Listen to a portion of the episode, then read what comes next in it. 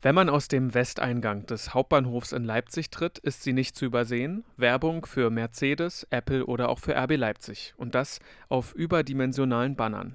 Hinter der Reklame verbirgt sich jedoch ein wahres Juwel der Leipziger Architekturgeschichte, das glamouröse Hotel Astoria. Doch so berühmt wie das Hotel auch ist, seit 1996 steht das Hotelgebäude leer. Seitdem ist das Hotel eine Baustelle und wird von einem Investor zum anderen übergeben. Welch wechselhafte Geschichte das Hotel bisher hatte und was in Zukunft aus dem ehemaligen Grand Hotel werden soll, das erfahrt ihr in unserer heutigen Ausgabe von Radio für Kopfhörer. Mephisto 976, Radio für Kopfhörer. 107 Jahre ist das Hotel Astoria schon alt und hat in dieser sehr ambivalenten Zeit deutscher Geschichte schon vieles gesehen. Mein Kollege Nathanael Lehner hat sich mit der Historie des Hotels beschäftigt und gibt euch nun einen Überblick über die schillernden, aber auch dunklen Kapitel des Astoria. Das erste Haus am Platz. Auf diesen Titel konnte das Hotel Astoria fast 80 Jahre stolz sein. Mit eigenem Tanzcafé, Gesellschaftsräumen und mehreren Restaurants war es nach seiner Eröffnung im Jahr 1915 das modernste Hotel Deutschlands. Die renommierten Architekten William Lossow und Max Hans Kühne entwarfen das Hotel. Es sollte eine größer werdende Zahl wohlhabender Geschäftsleute aufnehmen. Die kamen vor allem während der Leipziger Messe und verlangten nach einer luxuriösen Unterbringung.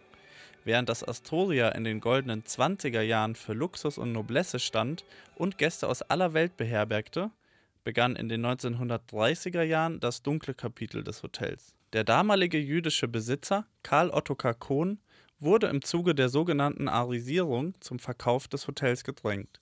Immer wieder wurde er verhaftet und schikaniert. Das ging so lange, bis er das Astoria unter Wert an den Staat verkaufte. Damit entging er einer Internierung ins KZ Buchenwald. 1400 Tonnen Spreng- und Brandbomben warfen britische Flugzeuge im Dezember 1943 über Leipzig ab. In der Leipziger Innenstadt entwickelte sich ein riesiges Feuer.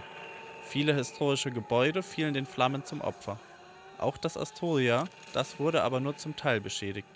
In den Nachkriegsjahren konnte es teilweise wieder aufgebaut werden. Neuen Glanz erhielt das Astoria dann in den 1950er und 60er Jahren. Nach Beseitigung der Bombenschäden und mehreren Umbaumaßnahmen bot das Astoria nun Platz für 465 Personen. Damit sollte es seiner neuen staatstragenden Rolle in der DDR gerecht werden. Während der Messen im Frühjahr und Herbst war das Astoria der offizielle Sitz des DDR-Außenhandels. Hier wurden bedeutende Geschäfte mit dem nichtsozialistischen Ausland gemacht. Als sogenanntes Regierungs- und Protokollhotel fanden darüber hinaus auch innenpolitische Besprechungen der DDR-Minister und des ZKs statt. In den Salons oder dem hauseigenen Tanzcafé Karat fanden die Gäste Unterhaltung. Um mögliche Informationen über die prominenten und ausländischen Gäste zu erlangen, hatte die Stadtsicherheit im ersten Stock des Gebäudes eine spezielle Überwachungsabteilung eingerichtet. Durch die Mitarbeitenden des Hotels und durch Frauen, die als sogenannte Abendbegleitung ins Astoria kamen, bekam die Stasi-Abteilung Informationen über alles, was im Hotel passierte. Verehrte Zuschauer, hier Meldungen der heute Redaktion. Kurze Zeit nach Bekanntgabe der Grenzöffnung durch die DDR hat in Berlin ein Ansturm auf die Grenzübergänge eingesetzt. Mit der Wende endete auch die Geschichte des Astorias. Das Hotel wurde verkauft. Auch wenn es noch bis 1996 weiter betrieben wurde, läutete dieser Verkauf das nahende Ende des Hotel Astoria ein. Gut 20 Jahre, bis zum Jahr 2015 passierte dann gar nichts. Seit 2018 steht eine Sanierung des mittlerweile verfallenden Gebäudes im Raum. Das war Mephisto 976 Redakteur Nathanael Lehner über die Geschichte des Hotel Astoria. Wer sich auch mit dem Hotel beschäftigt hat, ist Henna Kotte. Er ist eigentlich Kriminalbuchautor, hat aber Anfang des Jahres auch ein Buch über die Biografie des Hotels geschrieben. Ich habe mich heute mit ihm getroffen und mit ihm über das Hotel gesprochen. Herr Kotte, was hat Sie denn dazu inspiriert, ein Buch über das Astoria Hotel zu schreiben? Niemand. Nein, also ich kam nicht von selber auf die Idee, das war der Verlag, all dieweil es sollte ja im Oktober eröffnet werden oder wieder eröffnet werden, das Hotel Astoria. Und da hat der Verlag gesagt, kannst du nicht anlässlich der Eröffnung ein Buch über das Hotel machen. Und dann war lange Zeit unklar, wie wir das gestalten wollen, ob das ein Bildband wird und ich schreibe hübsche Bildunterschriften oder ob ich ein Essay dran schreibe. Und dann kam Corona und dann habe ich angefangen zu recherchieren und das wurde immer mehr. Also es war ein bisschen zeitverzögert. Haben Sie denn einen persönlichen Bezug zu diesem Hotel? Ja, gut, nur vom Namen. Also ich bin in Dresden groß geworden. Ich hatte mit dem Astoria per se nichts zu tun. Weiß allerdings, dass sämtliche älteren Leipziger was mit dem Hotel verbinden. Und ich glaube, am Ende war das ganz gut, dass ich persönlich nicht so eng mit dem Hotel verbandelt bin, weil man dann objektiver auf die Geschichte guckt und es ist ja ein großes Politikum, was mit dem Haus passiert. Gucken wir mal auf die Geschichte. Sie haben es gerade schon angesprochen, dass es äh, auf jeden Fall auch eine große Bedeutung hatte oder hat, dieses. Hotel. Ähm, es wurde 1915 eröffnet, also mitten im Ersten Weltkrieg. Und äh, für die Stadt äh, und die Bevölkerung hatte das wahrscheinlich damals schon eine große Bedeutung. Können Sie das vielleicht mal für uns einordnen, welche Bedeutung dieses Gebäude bei der Eröffnung für die Stadt hatte? Was war das Besondere an diesem Hotel? Ja, erstens, dass es so zentral gelegen ist. Es war per se das äh, beste Hotel, was Deutschland damals hatte. Also das hatte auch den größten Komfort. Und dann war, es waren dieselben Architekten wie vom Hauptbahnhof. Und es war auch ein Stadtbild veränderndes Gebäude, denn wenn Sie sich vorstellen, jetzt sehen wir es ja gerade nicht, aber die Fassade vom Astoria ist der Fassade vom Hauptbahnhof ähnlich und sie sind auch ungefähr gleich hoch. Und da genau daneben das äh, Hallische Tor war, sollte das eigentlich, wenn Sie sich eine Querung vorstellen, sollte das eigentlich ein Stadttor symbolisieren, so wie die Porta Nigra oder sowas. Nochmal, also ganz kurz auch zurück in diese, also diese ähm, Rezeption der NS-Zeit. Inwiefern wurde denn zu DDR-Zeiten noch äh, dieser, diese Enteignung beispielsweise thematisiert oder auch diese NS-Vergangenheit, wurde die in der DDR-Zeit oder dann auch nach der DDR nochmal thematisiert? Beziehungsweise auch vielleicht nochmal eine Frage auch an Sie, inwiefern sollte man denn das heutzutage, sollte das äh, Hotel Astoria wieder eröffnen, inwiefern sollte man das noch äh, thematisieren? Naja, also, äh, Natürlich waren alle Hotels, die zur Nazizeit offen waren, irgendwie mit dem Regime verbandelt, genauso wie alle öffentlichen Einrichtungen in der DDR auch mit der sozialistischen oder untersozialistischer Regierung stattfanden. Äh, natürlich sollte man an die Zeit erinnern, aber sie ist natürlich nicht das Prägende, was das Haus ausmacht. Und es muss beim Astoria meiner Ansicht nach ein Hotel wieder entstehen. Und da habe ich sehr, sehr wenig Hoffnung, dass das so passiert. Ich würde noch mal auch noch, äh, damit wir sozusagen diesen geschichtlichen Rahmen schließen, äh, auch noch mal auf die DDR-Zeit zurückkommen. Ja. Da war das Hotel ja noch offen. Ähm, und das war bis 1996. Richtig, also es war komplett, es wurde bewirtschaftet zu DDR-Zeiten und war, galt auch als Luxushotel. Ja. Ne? Ähm, wie lässt sich das denn zusammenbringen, dass in der DDR so eine Mangelwirtschaft äh, geherrscht hat und dann so ein luxuriöses Angebot im Hotel war. Wie ließ sich das zusammenbringen? Also Sie haben natürlich auch in einer, in einer sozialistischen Gesellschaft eine, eine Schickeria.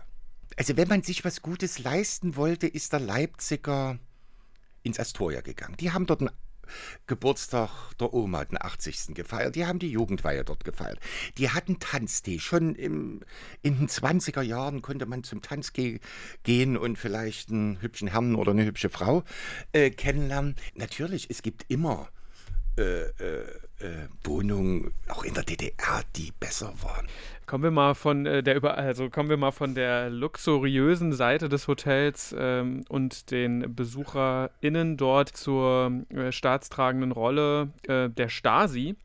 Ähm, da hatte ja das Hotel auch in gewisser Weise geschichtlichen äh, Anteil. Wie war denn das Ausmaß der Überwachung dort im, im Hotel und welche Methoden hat man da denn angewandt? Ja, da gibt es natürlich viele Gerüchte. Ich bin leider keinem Stasi-Menschen äh, begegnet, der mir jetzt darüber hätte Auskunft geben können. Und äh, ich bin auch nicht in in der Stasi-Behörde gewesen. Es gibt wunderbare Gerüchte. Natürlich hat die Stasi dort Zimmer bezogen und es gibt natürlich verwandte Räume. Da ist, das ist aber jetzt nicht überraschend. Es gab auch woanders äh, verwandte Räume. Es gab immer das Gerücht, das nimmt sogar ein Film aus dem Westen auf, dass in einem Zimmer durch die Lüftungsanlage irgendwelches psychedelisches Gas geleitet werden konnte und dann hat er, derjenige, den es getroffen hat, im Gespräch sozusagen die Wahrheitsdroge alles von sich gegeben. Kann ich so nicht bestätigen. Und äh, ich habe ja nun mit vielen der ehemaligen Mitarbeiter äh, gesprochen. Und die wehren sich natürlich sehr, sind ja jetzt auch Ihre Fragen in diese Richtung, dass das Hotel eine Stasi-Hochburg war und ein Puff. Also wenn man in der heutigen Zeit das auf dieses runterbricht, nehmen Sie den Leuten ja auch wieder die Geschichte. Also wenn ich als alter Leipziger erfahren muss, zumal wenn ich dort gearbeitet habe, das war weiter nicht als Stasi verseucht und äh, Damen, die die Wessis abgehört haben, das macht's nicht aus. Und sie können sich in Kult so auch nicht erklären. Und, und das darf man nicht vergessen. Nur noch mal ganz kurz als Nachfrage, aber äh, Prostitution und also nur für unsere ZuhörerInnen, äh, Prostitution und Überwachung hat es aber. Es hat es gegeben, natürlich. Gegeben, ja. Das habe ich ja, ja, natürlich. Aber es macht es, das Man sollte es nicht darauf auf. reduzieren. Ja, und wenn Sie sich, und das haben die, die Angestellten äh, sehr bemängelt, dass in den meisten Dokumentationen über das Astoria nur darauf rekurriert wird. Und da können sie es noch so künstlerisch wunderbar machen, wenn das am Ende hängen bleibt und nichts anderes. Jetzt nochmal äh, zum Abschluss vielleicht äh, zur Gegenwart. Wissen Sie, was gerade äh, aktuell auf der Baustelle los ist? Es würde mich überraschen, wenn es denn losginge in unserem Sinne. Ich glaube daran nicht. Ich habe auch keine große Baustellentätigkeit im Innenhof feststellen können. Von außen sieht es genauso aus wie vor zwei Jahren. Was Keine denken. Sie, wann es fertig ist? Weiß ich nicht. Vielleicht, wenn die wenn die Fassade zusammengefallen ist und wir bauen ein ganz neues Ding dahin. Ich weiß es nicht. Und ich, äh, ich habe Wut auf die Verantwortlichen. Ich habe Wut in erster Linie auf die, die dieses Haus besitzen und nichts tun und abwarten. Und sie können das natürlich auch nicht als heißen Abriss, sondern als äh, nicht als heiße Sanierung bezeichnen, sondern das ist eben eine lange. Sie, sie lassen das Haus verfallen und am Ende geht es nicht mehr. Und dann kommt der Denkmalschutz und sagt, ja, dann hm, können wir nichts mehr tun. Und damit nimmt man, und das ist das wahnsinnig Gefährliche der Stadt, einen Identifikationsort. Und wenn sie sich mit ihrer eigenen Stadt nicht mehr identifizieren, dann ist es beliebig. Würden Sie denn trotzdem sagen, ja, dass eventuell das Hotel Astoria doch noch im alten Glanz irgendwann erstrahlen kann und also vielleicht also, doch diese große Bedeutung nochmal zurückerhält, wie es früher vor 100 Jahren hatte. Was sagen Sie? Das könnte passieren. Also das letzte Gerücht, was ich vernommen habe, ist, die DDR hat ja in den 50er Jahren einen Teil angebaut. Das sieht man auch in der Außenarchitektur. Und neueste, das neueste Gerücht wäre, dass man also den DDR-Teil also zur Wohnung macht und das alte Hotel, wie es 1915 eröffnet worden ist, wieder als Hotel betreiben wird. Aber was soll ich dazu sagen? Die Hoffnung stirbt zuletzt. Ja, die Hoffnung stirbt zuletzt. Ich persönlich bin ja ein großer Freund von historischen Orten und Gebäuden und bin daher sehr gespannt und aufgeregt, was aus der Baustelle rund um das Astoria wird. Ob man sich nun, wie von Herrn Kotte erwähnt, dafür entscheidet, es als Ort der Identifikation, also als Hotel zu nutzen, oder eventuell doch anders, das wissen bisher nur die Investoren und die lassen sich ja bekanntlich nicht wirklich in die Karten schauen. Hoffentlich lässt man es nicht weiter verfallen. Nun denn, das war unsere heutige Ausgabe von Radio für Kopfhörer. Wenn euch die Folge gefallen hat, könnt ihr uns wie gewohnt am kommenden Freitag hören. Außerdem immer werktags ab 18 Uhr im Radio und selbstverständlich sind wir auch auf Social Media vertreten. Dort findet ihr uns unter Mephisto976 zum Beispiel auf Instagram und Twitter.